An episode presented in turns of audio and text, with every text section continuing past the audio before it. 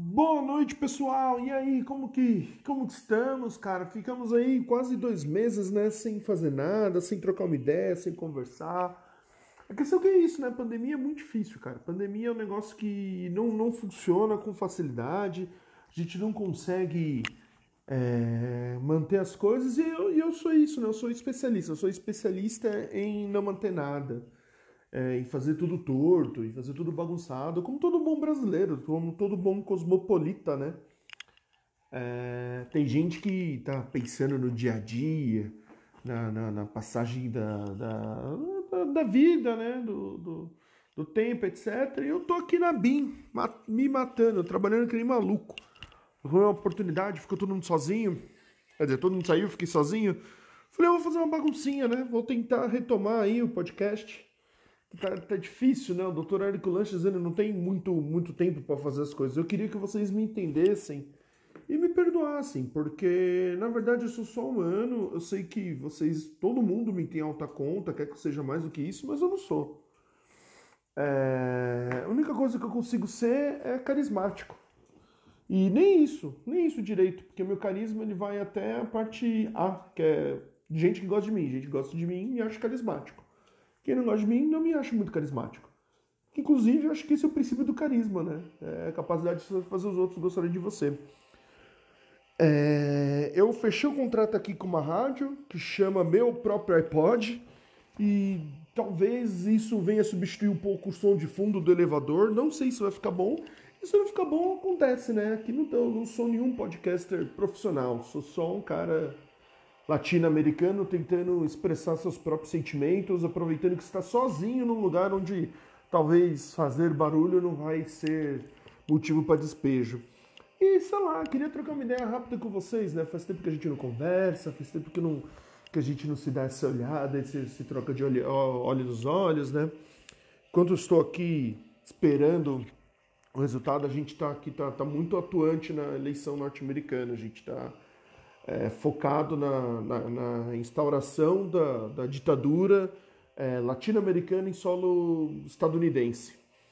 É, a ideia é retribuir tudo o que aconteceu com a gente em 1960 e pouco, 64, não lembro. Vocês são aluno de história aí, vocês me falam, não tenho obrigação de saber nada. E a ideia é que como a gente está querendo retomar as coisas, a gente conseguiu lá um contrato com o Biden, com o BD lá, o Bideobaldi, e ele vai instaurar a ditadura comunista que tanto ansiamos instaurar aqui no Brasil, com a ajuda do nosso digníssimo presidente Jair Bonoro, meu melhor amigo, é um senhor lindo. Eu acho que não sei como o brasileiro não consegue gostar dele. Eu simplesmente eu tenho um, um amor, uma paixão por esse homem que não cabe no meu peito, em nenhum dos três.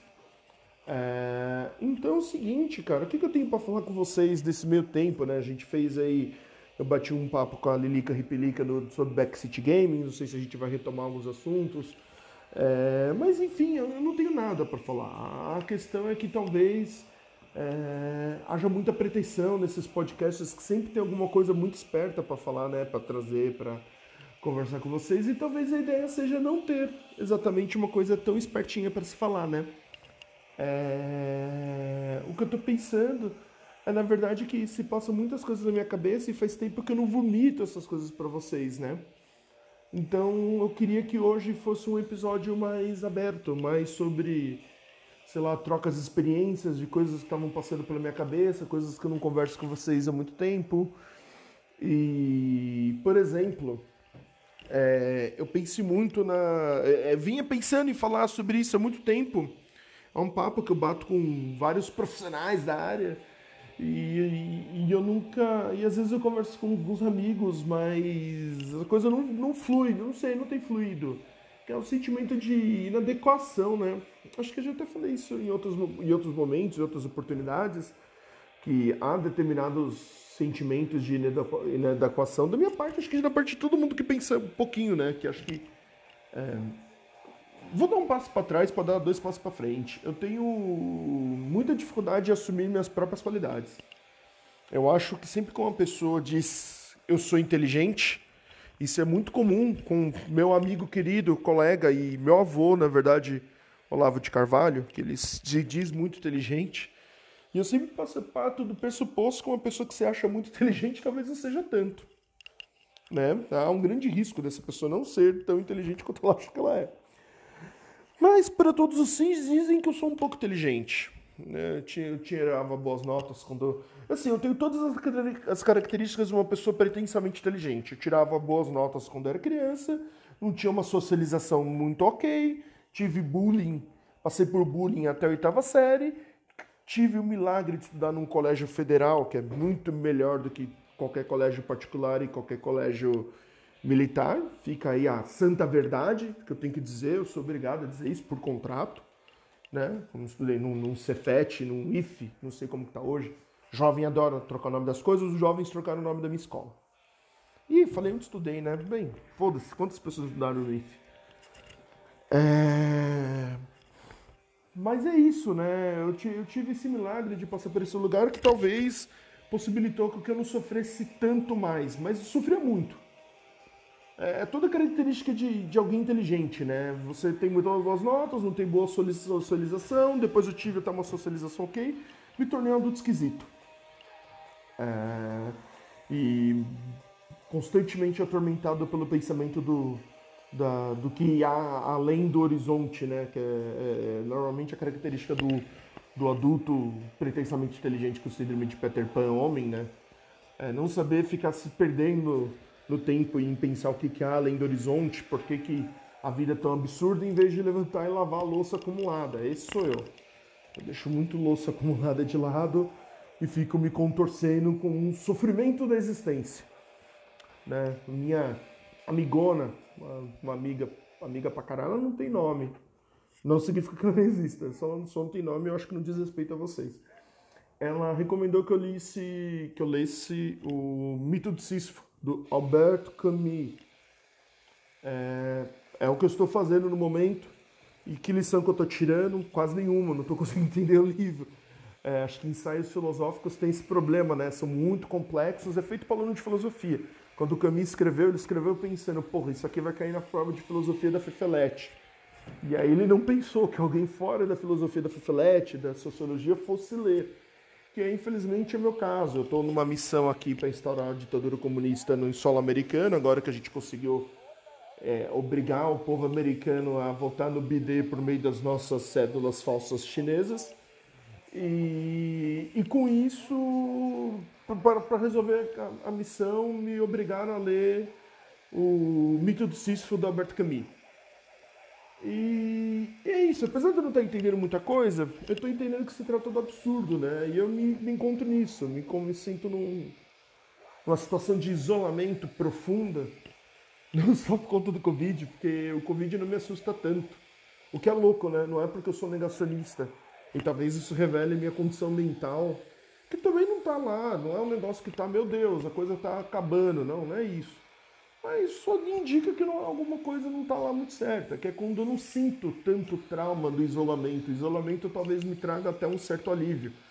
De não ter que estar tá todo dia, por exemplo, só do fato de eu não ter que vestir uma roupa, é, de eu poder fazer home office aqui na BIM, que na BIM eu tenho o andar de cima, que é a BIM, e o andar de baixo, que é a caverna onde a gente mora para trabalhar.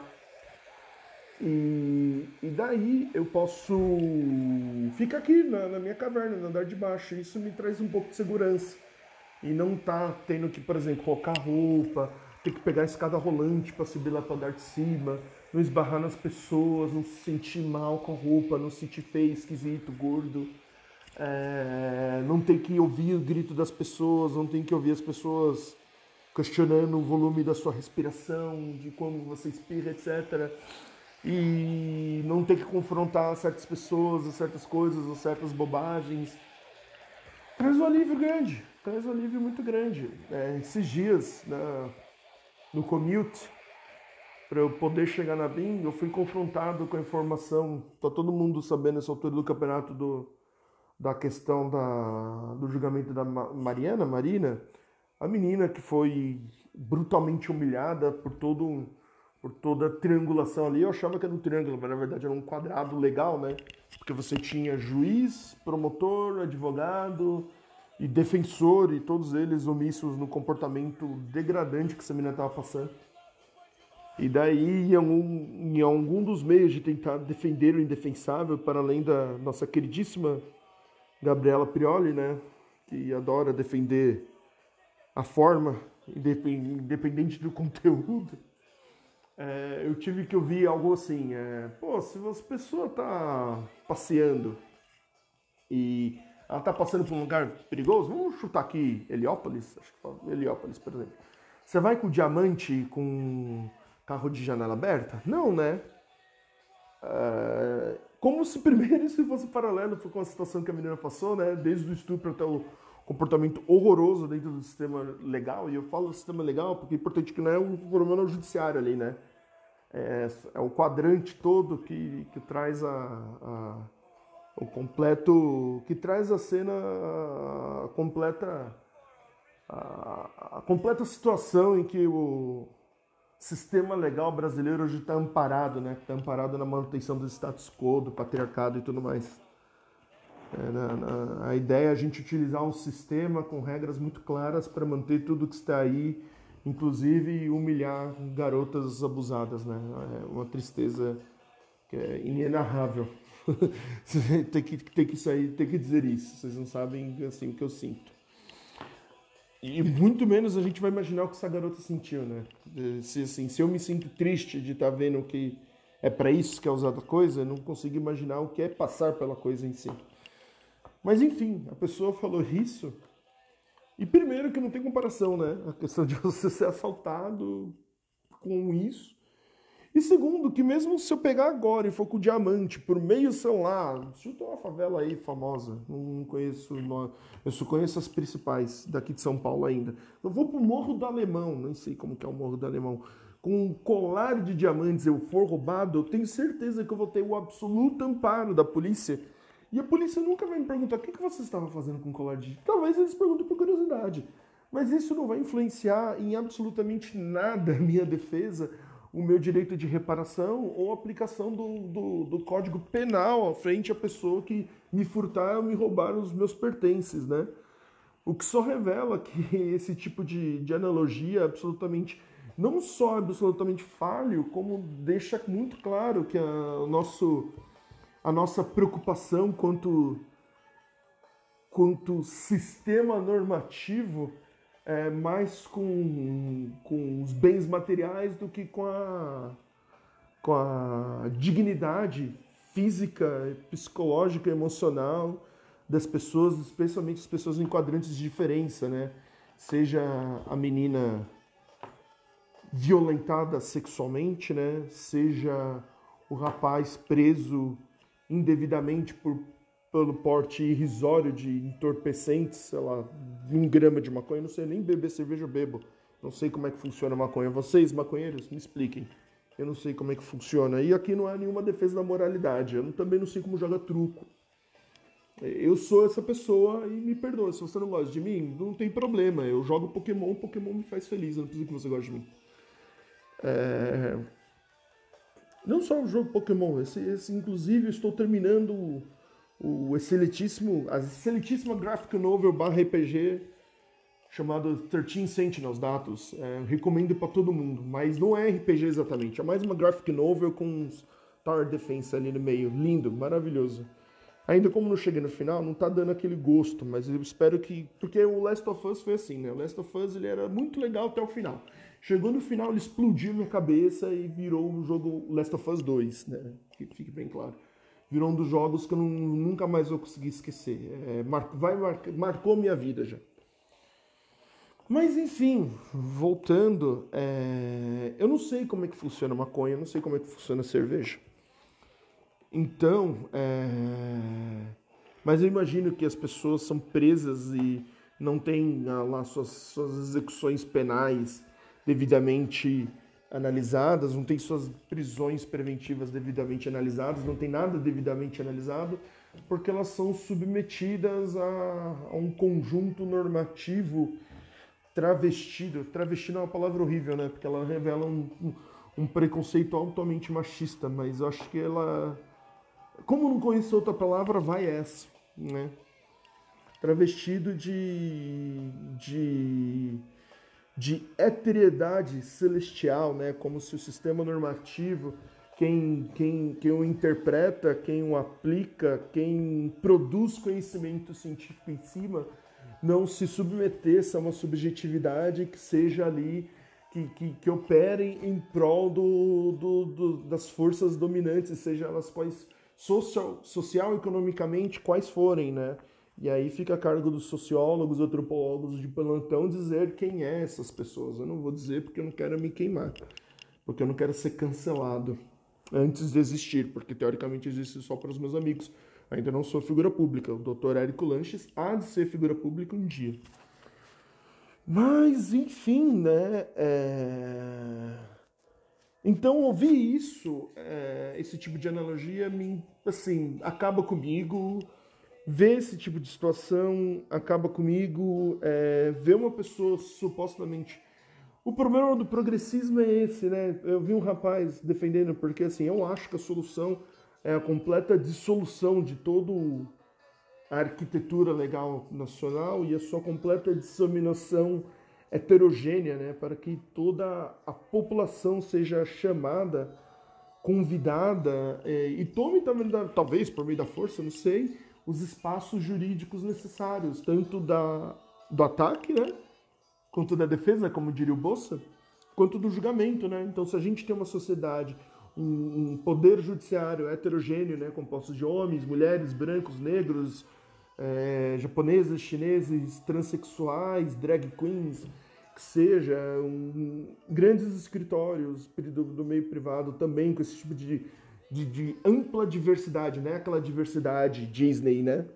Que é tipo, coloca um latino, um preto, e mais alguém, olha, tá diverso pra caralho. Não, tô falando de diversidade ampla. É, é conclamar com que toda a sociedade realmente tome as mãos né, nisso que é o jogo da sociedade, né? A gente que, que faz, uh, teoricamente, todo o poder emana do povo, mas não é, né? Esse poder ele não emana do povo. O povo não toma, não toma atividade, sim, frontal de, desses meios, seja porque os seus representantes não exatamente representam eles, né? Só a gente vê é, qual que é a composição de, do legislativo, por exemplo, tanto de, de, de empresários brancos e qual que é o censo nacional, né? E, ou seja, o, empresa, o, o legislativo não reflete, sob hipótese alguma, o a, a, composição nacional né, do, do nosso Brasil baronil. Eu nem sou brasileiro, na verdade, eu sou chinês.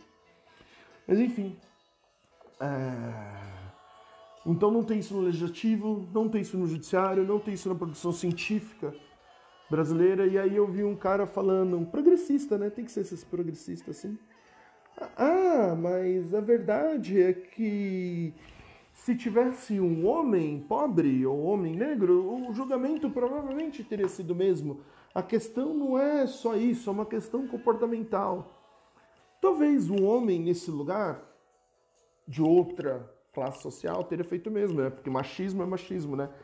É, o, o machismo por vezes vira caso de polícia na periferia e não vira na sociedade é, abastada, mas a gente sabe que existe tanto em um quanto outro, né? Machismo, misoginia, violência doméstica e por aí vai. Mas a questão é, primeiro, a gente não está falando só desse caso de uma, de uma garota que foi é, humilhada né, ali pelos quadr todos os quadrantes legais presentes. A gente está falando de uma, de uma realidade sistem sistêmica e, cíclica que repete comportamentos em vários pontos. Então a gente está falando, por exemplo, da juventude negra, que, por exemplo, um rapaz às vezes rouba alguma coisa e demora tempo na preventiva e depois demora tempos na execução penal e etc. E será que juízes negros e pobres, egressos da, da pobreza, é, teriam as mesmas posturas? A gente não é questão de um caso isolado, né? A questão é que esse caso isolado ele revela a, a, a grande chaga que a gente está hoje presenciando, né? Que o próprio progressismo não quer enfrentar.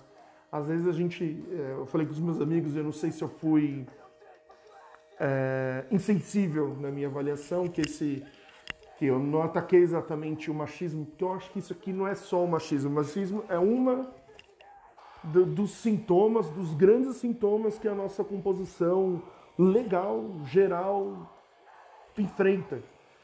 É, é o fato da gente, do, do povo não estar tá, tá ali em contato, né? O povo não produz as leis, o povo não produz o saber científico, o povo não ocupa os escritórios, o povo não ocupa o Ministério Público, o povo não ocupa a defensoria, e aí vai ter o progressistinha, o sobrenome Menezes, ou algum sobrenome parecido, que vai falar, ah, mas a solução não é fififi, fofofó.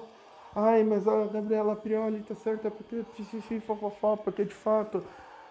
É, eu concordo que realmente é muito mais perigoso você culpar o inocente do que inocentar o culpado. Mas a questão que a forma do julgamento deixou claro é, que a vítima estava submetida a um, um, julgamento de exceção, né? A gente sempre é, estuda, quem é da, da área legal, já ouvi dizer que essas pessoas estudam muito a questão de Nuremberg, né?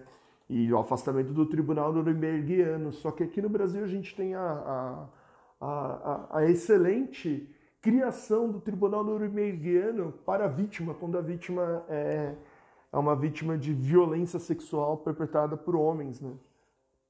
Homens ricos. Ou não, ou homens, eu não sei. É, é muito louco, né? O, o, Tribunal de Sessão da Vítima. É, é realmente uma. Aliás, eu, tô, eu, falei brasileiro, mas talvez isso seja uma, uma questão meio vira-lata, né? Porque a Marcha das Vadias foi criada, surgiu nos Estados Unidos, eu só não estou enganado.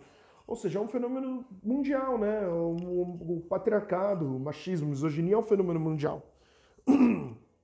ainda que os progressistas muito espertos tentem fazer fingir que isso só existe na Palestina, né? Mas não, né? Existe no, no, no mundo inteiro. E, e aí eu passo, isso conversa muito com o meu... Ah, tá tocando Nirvana aí, ó, sente a pressão. Porra, Nirvana, esses rock pauleira legal, né? Então, é... e caralho, essa música é da hora, é do Caralho, qual que é o de Seven? É o Wipers. Putz, Wipers é uma banda da porra. Mas vamos lá, né? É, eu, eu, me sinto muito isolado porque acho que pessoalmente eu tenho passado por alguns por algumas questões de reavaliação. Sabe quando você para um momento e fala, caralho, precisa reavaliar tudo? E aí você. Isso aqui não é chororô, não. Isso aqui é mais. É, é material, material. É, pensamento filosófico. Pensamento filosófico, vai na minha aqui. Segura minha mão, vai na minha. Você chega um ponto da sua vida que você fala, cara, tá tudo errado. Tá tudo errado, cara. Como pode estar tá tudo errado? Quer dizer, provavelmente se você é uma pessoa inteligente, e de novo, eu resolvi minha assunção. Eu não resolvi minha assunção da, da, da inteligência, que você não estaria falando isso de modo natural com vocês, né? E aqui eu tô tendo que explicar porque eu tô me chamando de inteligente. Mas eu tive umas dicas, vamos colocar assim, de que talvez fosse importante eu eu assumi, né, que eu sou inteligente, talvez como uma moça com, sei lá, um cara uh, assuma algumas coisas que às vezes ele tem vergonha. Tentar pensar, pô, eu sou inteligente, né? E como toda pessoa inteligente, eu tô sempre pensando, caralho, eu só fiz cagada. Eu acho que a maior, uma das maiores características de quem é, é inteligente é ficar toda hora se, se autoavaliando, né? Pra ver o que ele podia ter feito de melhor ou de pior. É, por isso que você tem que sempre desconfiar de alguém que fale terminantemente que ela é muito inteligente, que ela sabe fazer tal coisa.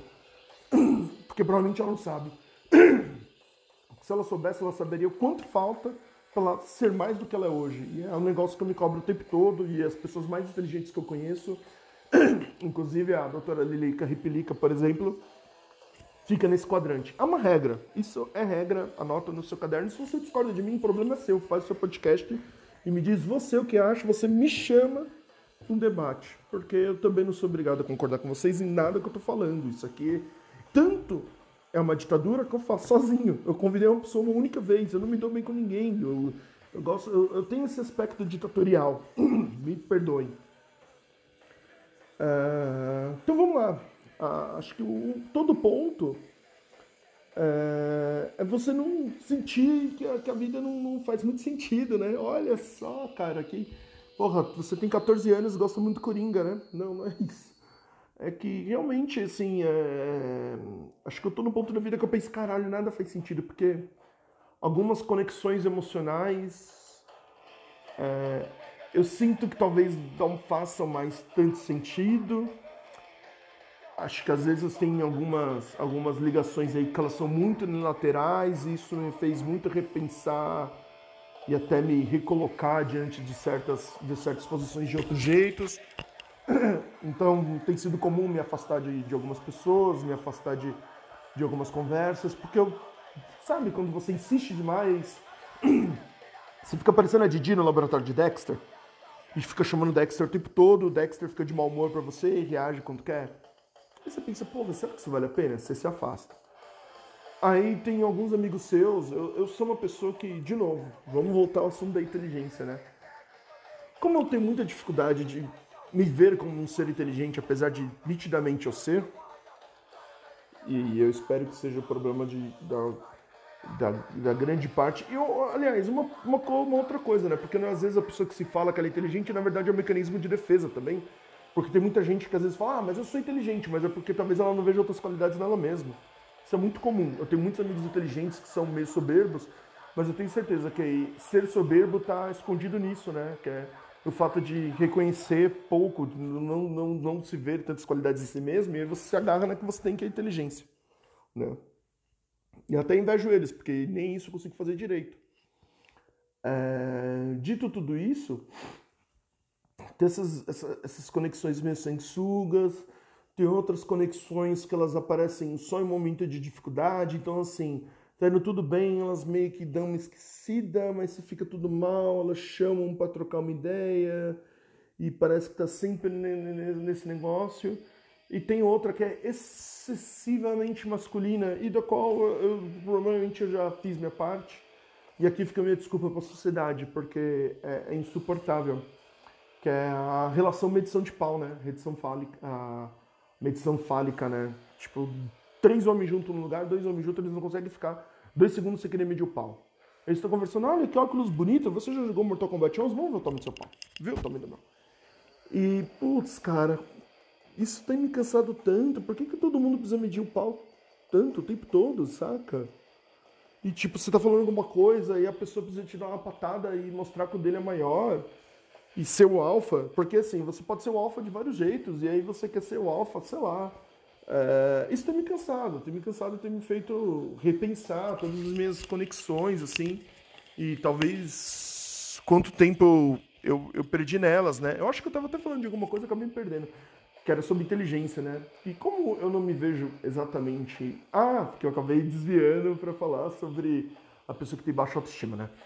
Como eu não me sinto exatamente uma pessoa inteligente, apesar de eu ser, né? E eu estar tá passando por um processo que assumir isso é importante é, alguma inteligência eu tenho, não estou dizendo que sou um gênio também. Você, por favor, não coloque palavras na minha boca. Mas eu me apego a outras pessoas que eu considero inteligente. Eu não tenho a, a menor, o menor pudor em ver alguém inteligente e falar: caralho, essa pessoa é muito inteligente.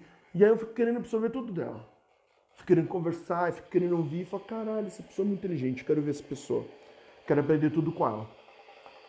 E às vezes a pessoa ela tem um. Porque isso tem um narciso, né? Ali sendo, sendo desenvolvido, sendo massageado, a pessoa parece que gosta até um certo ponto. Aí quando a coisa sai do que ela tá acostumada, sai do que ela gosta, ela não quer mais. Aí ela meio que tesoura, etc.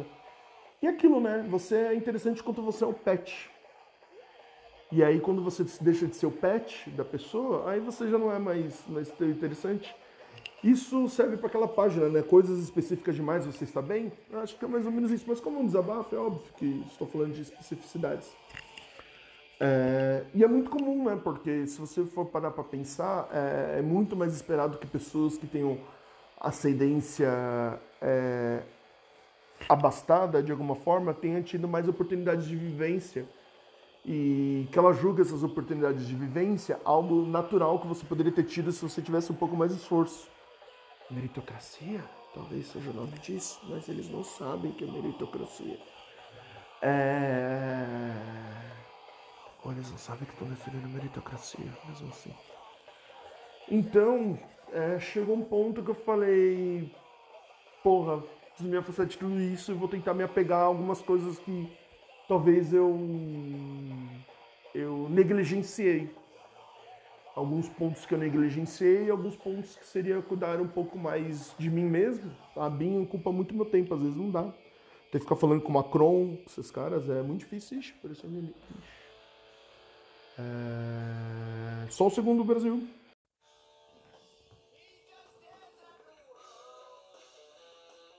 Voltei. Voltei e, bem, voltando, continuando. A questão é.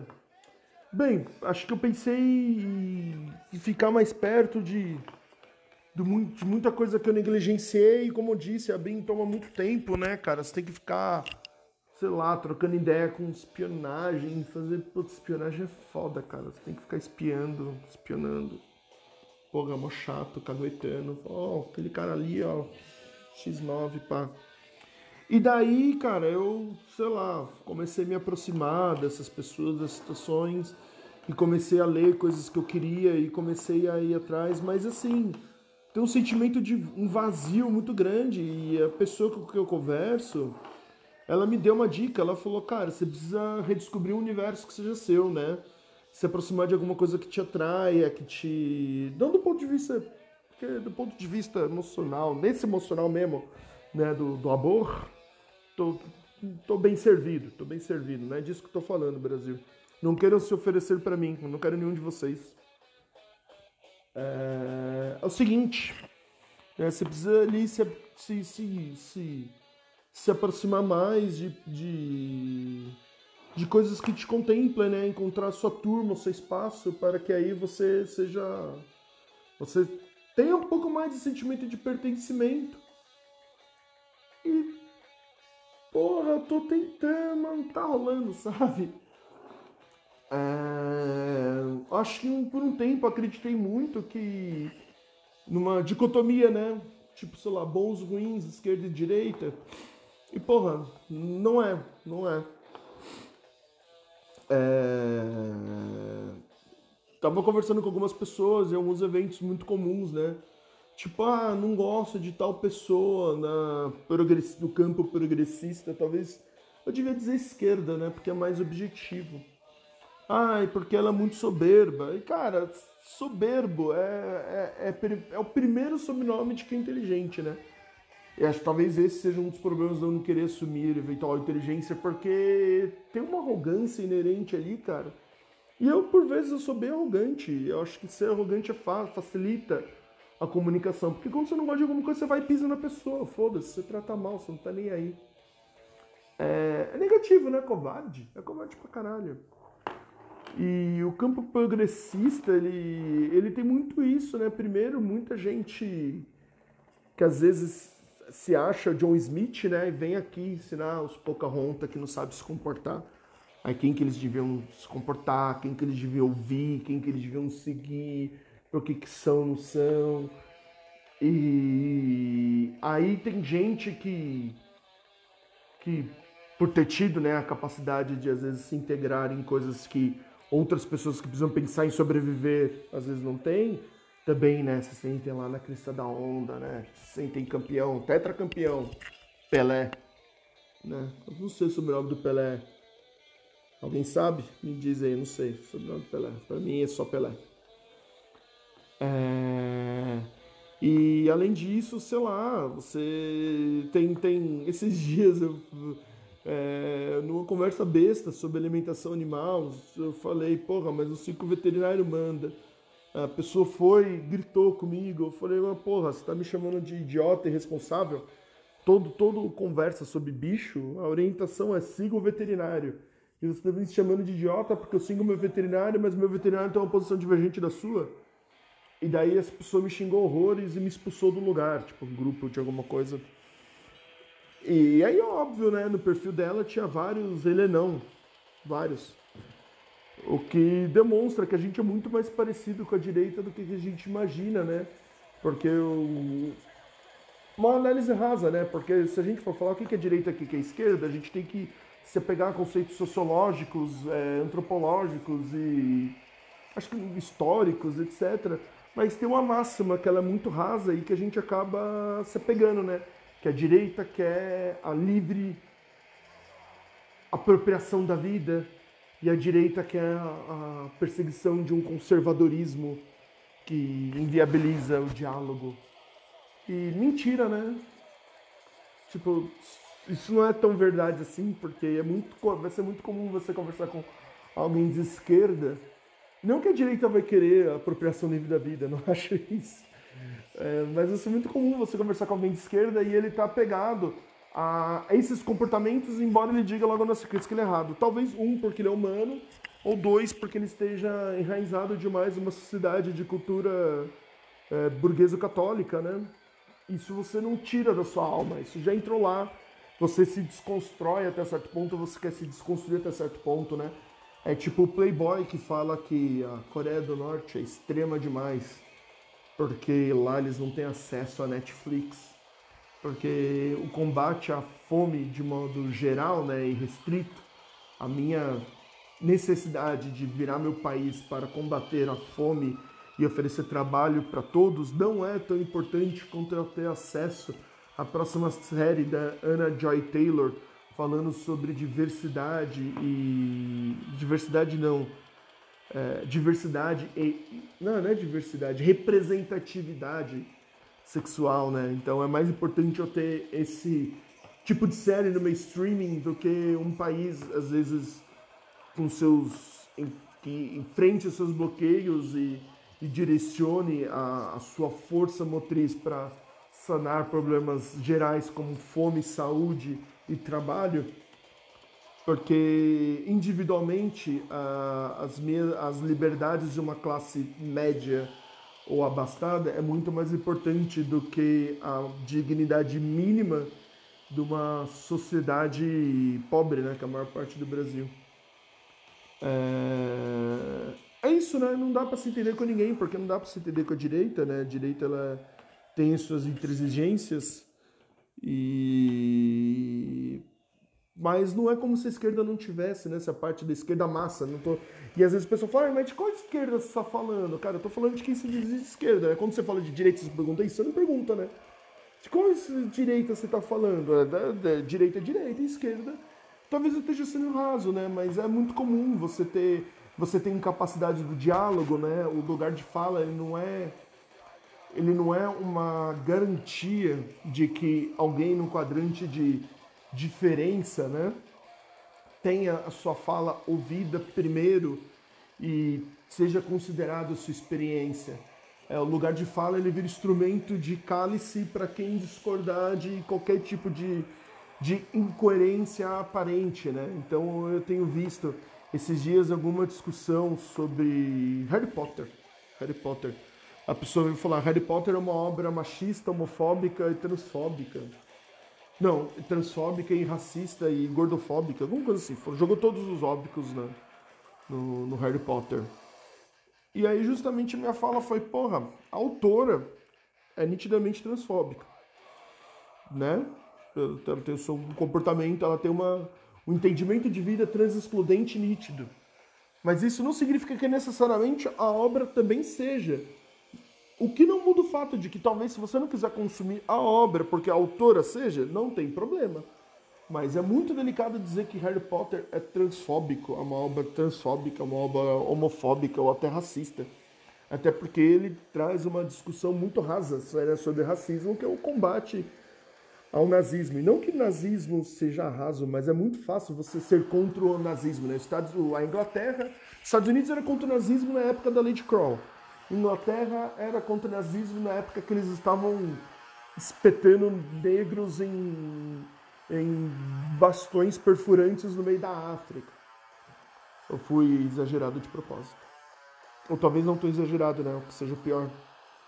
Mas é isso, né? Todas essas pessoas, esses lugares se acham é, culturalmente muito melhores do que a Alemanha nazista, né? E aí eu queria que reunisse sei lá, uma, 10 pessoas de cada país africano para dizer como que eles acham a Inglaterra muito melhor do que a Alemanha nazista. É o que eu gostaria de ouvir. Né? Um beijo para Margaret Thatcher. E esteja sentado no colo. Então, continuando. É, a, a, justamente a questão é que não, não tem muito diálogo, né? A, é, tem sido difícil né, você realizar o diálogo e talvez eu seja idiota, porque eu acho que o diálogo para mim faz diferença. Você poder conversar, sei lá, é por isso que talvez me recomendaram ler o Mito de Sísifo, do Camus. Eu adoro os franceses, porque eles deixam tudo Tudo que você vai falar sua mãe da hora em francês, se você souber falar francês. Eu não sei se é francês, espero que seja francês, senão tu vai ter sido uma baita gafa. Mas. Porque assim, eu acho tudo muito absurdo. Hein? A incapacidade de você poder discutir, poder conversar e, a, e, a, e o modo como as pessoas transitam nessa defesa incontestável do lugar de fala e o ataque e a sua absoluta desconsideração quando elas bem entendem que é, por exemplo, em algum lugar que eu estava conversando e alguém veio falar sobre lugar de fala, sobre o aspecto de ser mãe, né? Acho que a questão do child free, que às vezes eu acho que tem um espetaculismo nessa abordagem, porque pater-maternidade é um negócio que mexe com um emocional muito forte, né? Então é muito fácil que a pessoa nessa posição ela se sinta brutalmente ofendida, porque ela tá falando ali daquilo que representa a vida dela dali para frente, que é o filho, né? Então quando ela sente que o filho dela está sendo ameaçado ou desconsiderado por algum motivo, provavelmente a raiva ela, ela, é, ela é imensurável, de, incomensurável de, por algum motivo, né? Então tem um problema um pouco com esse tipo de discussão. E aí, alguma hora, apontando isso, assim, duas, três frases trocadas, a pessoa fala, ah, mas uh, você não tem lugar de fala, então eu vou te. Então eu acho que é melhor nem continuar discutindo com você. E daí é o seguinte: se você tem sociedade de pessoas que têm filhos e não têm filhos, e você precisa dialogar as coisas de pessoas que têm filhos com as pessoas que não têm filhos, não tem como você dialogar isso se você não permitir um amplo debate desde que, obviamente, uma das partes não esteja tergiversando, né? E não esteja faltando com respeito à outra, né? Porque também não adianta ficar debatendo uma coisa com um terraplanista. Não tem um debate, né? Mas quando as pessoas estão de bom tom, é, me frustra muito essa impossibilidade do, do debate, né?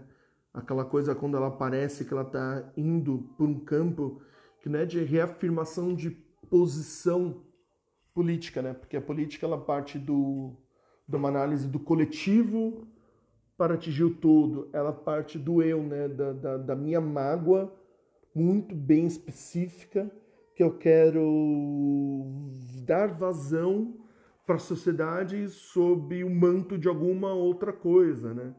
Então é quando as pessoas estão conversando e elas falam: você está passando vergonha, você está sendo idiota. Ai, porque o, o, racista, você fala alguma coisa, o racista merece paulada. É... Ai, tá passando pano, né? Tá passando pano, como diz um grande amigo meu. Tá, tá passando pano é o. É, como que é? Tá com dó, leva para casa da esquerda. E por vezes eu concordo com isso. E a questão não é que você tem que permitir ser racista, né? Você tem que permitir ser, sei lá, misógino. Mas às vezes é, é salutar o debate para que a gente consiga chegar algum ponto quando esse ponto parece que ele está nublado por outras coisas, né? Por exemplo, a discussão veganismo movimento negro eu acho muito importante porque em algum ponto o veganismo é, ele, ele, ele chega, né? Ele, ele discute a produção de comida, o acesso à comida a todas as pessoas sem sofrimento de nenhum ser existente, inclusive o ser humano, e que esse ser humano seja é, seja seja remunerado pela produção, devidamente pela produção dessa comida e tenha acesso amplo a essa comida que ele produz sem sofrimento de outro ser, né? A produção de comida, acesso à comida, a remuneração pela produção dessa comida, ela é necessariamente ligada à fome, né? Fome é coisa muito séria. E por ser necessariamente ligada à discussão fome, é, eu acho que ela é inerente a qualquer discussão que envolva a classe trabalhadora. Eu não consigo desassociar. E aí a argumentação é, mas o veganismo é um negócio branco de tiazinhas espíritas que dizem que tem que fazer experiências com remédios com presidiários ao invés de fazer com animais. São pessoas grotescas e malvadas. E eu concordo, concordo com tudo isso, né? A questão é que você está falando de uma visão cooptada. E a visão cooptada do veganismo, ela ocorre também com o feminismo branco, ela ocorre também com as discussões antirracistas, né? A gente ocorre também com as análises políticas rasas de personagens spotifanianos. É, ela está em todo lugar, né? Então, se você discute a partir da visão rasa, ah, isso é errado porque a visão rasa diz que hoje em dia, no, no meio de uma sociedade capitalista em que o, o, o consumo inconsciente é uma mera piada, porque a verdade é essa, é, nada vai para frente, nada existe. Então, é, eu acho que o ponto é que e não existe conversa, né? As pessoas elas se sentem dentro dos dois polos, né? Parece que o objetivo é você se sentir ratificado, você se sentir dentro de um grupo, você se sentir mais iluminado ou maior do que outra pessoa. E essa iluminação a maior, essa, essa aproximação da verdade, ela, ela serve só a si mesmo, né? Ela é absolutamente narcísica, não quer dizer porra nenhuma, assim. Que não seja você se sentir bem com seus traumas, que você não lidou bem em toda a vida, e como você não tem força, coragem, oportunidade de chegar para coisa X que te feriu e gritar, você grita com o resto da sociedade é, fantasiado de posicionamento político, né? Isso existe muito na esquerda, isso existe muito na direita. E o que me frustra é que, assim, para mim tanto faz como a direita se comporte, porque teoricamente eu tenho que combatê-la. É ponto final. Se vocês não sabem o meu, meu posicionamento agora, vocês também são muito burros, né? Mas tá muito claro. É, é isso, né? Você tem que combater direito, ponto, acabou. A questão é quando a esquerda funciona como uma válvula de de sabotagem ou como um, um, um tipo de manto, vamos dizer, para esconder algo pior, né, que tá ali por baixo. É tipo quebrando tabu com, com o narizinho do Luciano Huck saindo pra fora, né, o narigão dele. É mais ou menos isso, né, quando você bate palma pro quebrando tabu, não quebrando tabu não diga coisas interessantes, claro que diz, né, mas diz com o narigão lá do Luciano Huck debaixo da mesa, assim, né. Todo mundo sabe qual é o objetivo disso, né. Inclusive as fotinhas dele com o Moro hoje estão os dois muito gato. Quiser dar match no Tinder nós três, fica aí a dica, gatos. É... E é isso, né? Acho que está diante de, do, do absurdo. Ah, pelo que eu entendi a proposição do caminho, não, entendi, não terminei de ler o livro, é que a pessoa supere o absurdo por meio da revolução, né? Porque diante do absurdo a pessoa quer se matar, ou se ela não se mata, ela precisa evoluir, revolucionar e sair desse campo. O problema é que eu não consigo ver muito espaço para revolução subjetivamente falando, a minha revolução pessoal, né? Então eu fico só no, no espaço do suicídio, figurativamente falando. Ou não? Espero que sim. É... Que é isso de se sentir desesperado ao ponto de não saber para onde ir, porque você se sente sozinho em todos os campos, né? Tipo, com quem dialogar? Se uma parte, o interesse de uma parte inteligente é medição de pau, outra parte é te colonizar, a outra parte foi cooptada por um, por, por um tipo de peitamentos rasos com frases de efeitos prontas e que não permite nenhum tipo de flexibilização ou análise de, de, de não só de viabilidade, né, mas uma análise de, de, de coerência, né? Por exemplo, quando teve aquele negócio do desfile das crianças, uma pessoa falou: estão vendendo criança no mercado todo mundo correu, estão vendendo criança no mercado. E ninguém, ninguém no mundo parou para pensar que talvez, só talvez, é, e, é muito estranho, né? Talvez criança órfã, né, que normalmente são as crianças que vêm dos status mais violentos da pobreza, elas também querem ser modelos, elas também querem ser jogadores de futebol. E se ver dentro desse espetáculo lúdico, façam bem danado para elas, né? a menina órfã quer se olhar no espelho e falar: caramba, hoje eu sou a Gisele Bündchen. Não sei se ela assim. Entendeu? Hoje eu vou brincar de Gisele Bündchen. Tal como a menina rica brinca, né? De hoje eu sou a Gisele Bündchen. E o moleque órfão também quer olhar e falar: caralho, hoje eu sou Cristiano Ronaldo, que da hora. Jogar uma bola e vestir a camiseta do CR7. Né? Claro que pro, pro rico a, a, a pobreza é sempre espetáculo, né? Mas a questão é que as pessoas são tão rasas nesse pensamento que simplesmente ignoraram o fato de que a criança pobre também é lúdica, né? É, você precisa de análises rasas para você ter respostas rasas. E as pessoas tentam acusar sempre que é a direita. Ah, a direita é rasa, a direita é terraplanista, e. Mas não é como se a gente também não fosse, né? Como se a gente também não tivesse. É, tem um conhecido que ele até falou, não gosto do. É um cara que eu, que eu ouço muito, porque eu acho ele extremamente inteligente, é uma das pessoas mais inteligentes que eu conheço. Mas também, né, é abraçado. E assim, uma das coisas que eu mais ouvia dele é não gosto de tal pessoa porque essa pessoa é muito narcísica. Mas assim, essa é uma pessoa que eu, considero muito, assim, que eu ouço muito, mas duas ou três vezes que eu discordei dele, ele reagiu super mal. Ele reagiu que nem o boy topster quando toma não de mulher na balada, assim. E resignado ao extremo, né? É a típica conduta ou, de, ou da egolatria ou da, ou da, ou, sei lá, colonizadora, né? Que ele vem para dizer a verdade se você não concorda com a verdade dele, então você não merece estar do lado dele, né? Ele não tem paciência, ele não tem que ter paciência para te explicar. Como se fosse uma questão de paciência, né? E não fosse uma questão de, de humanos trocando ideia com outros humanos e podendo é, discordar, etc. Eu acho que é uma situação que me leva, subjetiva e pessoalmente, e as duas são a mesma coisa, eu imagino, então a redundância imperou aqui. É, são coisas que me levam meio que um, um espaço de, de casulo, e talvez por isso que eu tenha demorado tanto para gravar esse episódio, né? Porque é como se eu não quisesse, não tivesse mais tanta energia de estar tá, querer trocar experiências, conversas, ideias com as, com as pessoas e e no espaço que às vezes as coisas são tão cinzas e, e duras e perfurantes, às vezes querer compreender a complexidade de todas elas nas suas minúcias é, é um indicativo de apego à vida, né? Porque você não tem apego a mais nada, você não tem tempo de ter apego às coisas, você não tem tempo de. A, a vida cosmopolita te suga o sangue de modo que você perca o interesse para tudo aquilo que seja colorido e belo, né? Então você vive uma vida automatizada. E daí algumas coisas se revelam é, muito interessantes dentro dessa automatização que, que, que, que ceifa a vontade de viver, né? Que é, que é, que, é, que é o lance de você conversar e você entender as complexidades da vida nas suas incríveis minúcias, né? Porque é isso, a vida ela é complexa pra caralho, né? Em todos esses pontos de polêmicas desses tempos que eu fiquei ausente daqui, Robinho, Mariana, eu acho que eu vou chamar ela de Mariana, eu acho que é Mariana. É...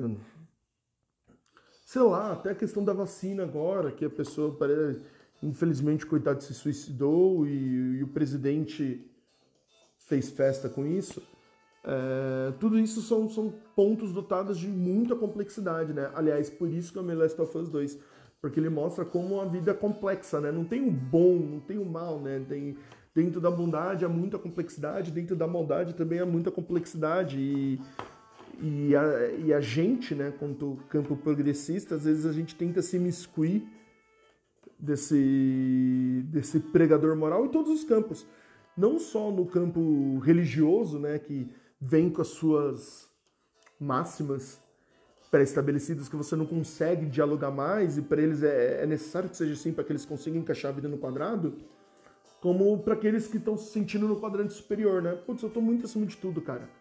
É, isso aí não me contempla, isso aí é coisa disso, isso aqui é coisa daquilo, porque eu sou muito mais inteligente do que isso, eu tô à frente, olha o que eu já vi, olha o que eu já deixei de ver, e daí toda a conversa que você tem que ter com a pessoa vira uma medição fálica. Mas o meu tem 20 centímetros, olha como ele é rígido e pulsante.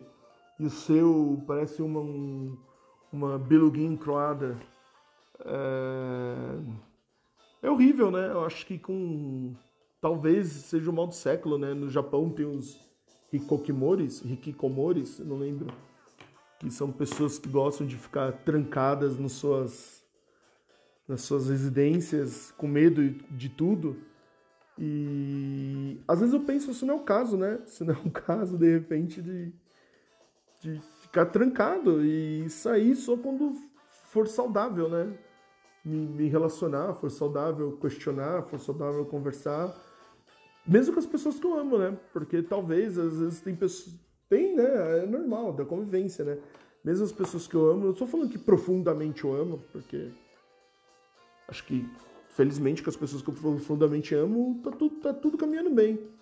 Mas acho que tem algumas pessoas ou coisas ou situações que eu amo que elas se revelam muito amargas, né? E às vezes chateantes e às vezes tiram a, a, o tom de interesse que poderia surgir naquela interação e as coisas vão ficando cada vez mais cinzas e com 30 e poucos anos as coisas na sociedade cosmopolita, capitalista, em que é, a palavra de ordem é produzir e você tem pouco tempo para vivenciar, é, talvez seja um pouco importante, né? Você ter, ter como se conectar assim.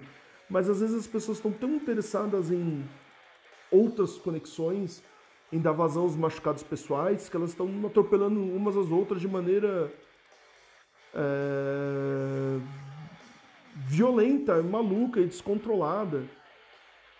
É, eu acho que talvez esse seja o episódio mais desesperançoso que eu gravei até agora, porque eu acho que é isso, assim, eu não tô. Eu não me vejo. Eu perguntei a opinião técnico-científica de quem tem a capacidade de dar, eu não sou constatado com. Constatado? Eu não sou identificado, eu não sou diagnosticado com nenhum tipo de, de, de hipótese psico é, psicodoente, eu não sei como falar isso, mas enfim, não é o caso. Acho que é mais uma, uma desesperança crônica e, e talvez o Camus venha, venha em bom tom embora, porque é isso, né? Eu tô me vendo diante de um absurdo e todos os lados que eu olho são muitos absurdos. E eu penso, gente, claro que a gente vai sair desses absurdos, né? Quero que a gente vai poder se questionar, se conversar como sociedade, que hora que a gente vai poder se entender, que hora que a gente vai poder pensar para além do horizonte, porque as novas regras elas são só essas assim que vem escrito numa linha só. E a vida é complexa, né? Se eu for falar com a minha mãe agora, vai surgir um problema que não vai ter escrito numa linha com minhas eventuais ou com os meus eventuais companheiros. Eu não vou resolver as coisas em uma linha, né? Com os meus amigos, com as minhas amigas, as coisas não vão se resolver em uma linha, elas vêm várias linhas né, de, de alta complexidade. E, e parece que a nossa, a nossa saída para o buraco do obscurantismo é resolver a vida social em regras de uma só linha em que elas sejam aplicadas a absolutamente todo mundo. Politicamente, talvez é o que deve ser, né? É você conseguir discutir socialmente as coisas macro para que no micro, subjetivamente, as pessoas consigam compreender. Mas a ideia é, a longo prazo também afastar o micro, porque você não, não viabiliza é, reações, conversas ou interações que subjetivamente fujam algum script, né? Subjetivamente, a, a ideia tem que ficar dentro de um quadrante muito fixo de ideias e que é, tolhe toda a autonomia, a criatividade da, da convivência das pessoas. É um futuro muito triste, eu imagino.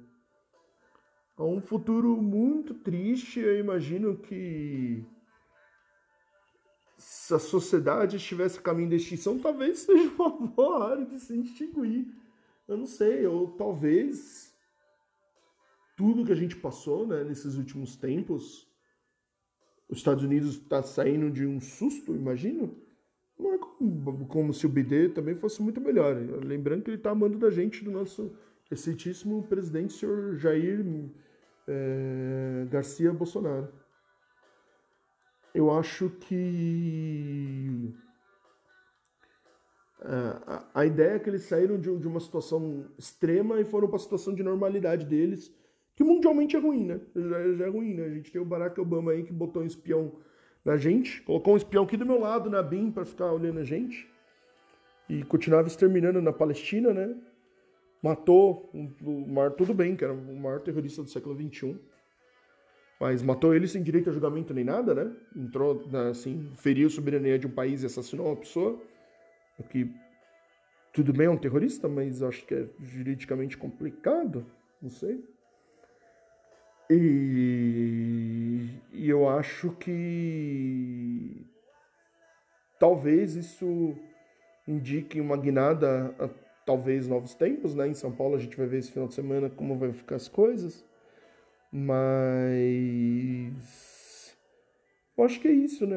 A, a capacidade de ser complexo é uma capacidade muito interessante da humanidade, né? Eu acho que a arte mais interessante, as coisas mais interessantes são aquelas que são complexas. Às vezes a gente gosta de uma facilidade também que ninguém espera. Mas é, é importante que a vida ela seja dúbia, né? E, e proibir toda complexidade e dubiedade da vida é um pouco assassinar a humanidade, né? É, é isso que a gente quer? Me parece que é um pouco isso que a gente está buscando. Não sei. Mas enfim, falei demais. Fiquem com meu beijo, o meu queijo, o meu, a minha apreciação por vocês. Papai volta semana que vem. E curtam aí The Legacy, um clássico do, do metal aí mundial.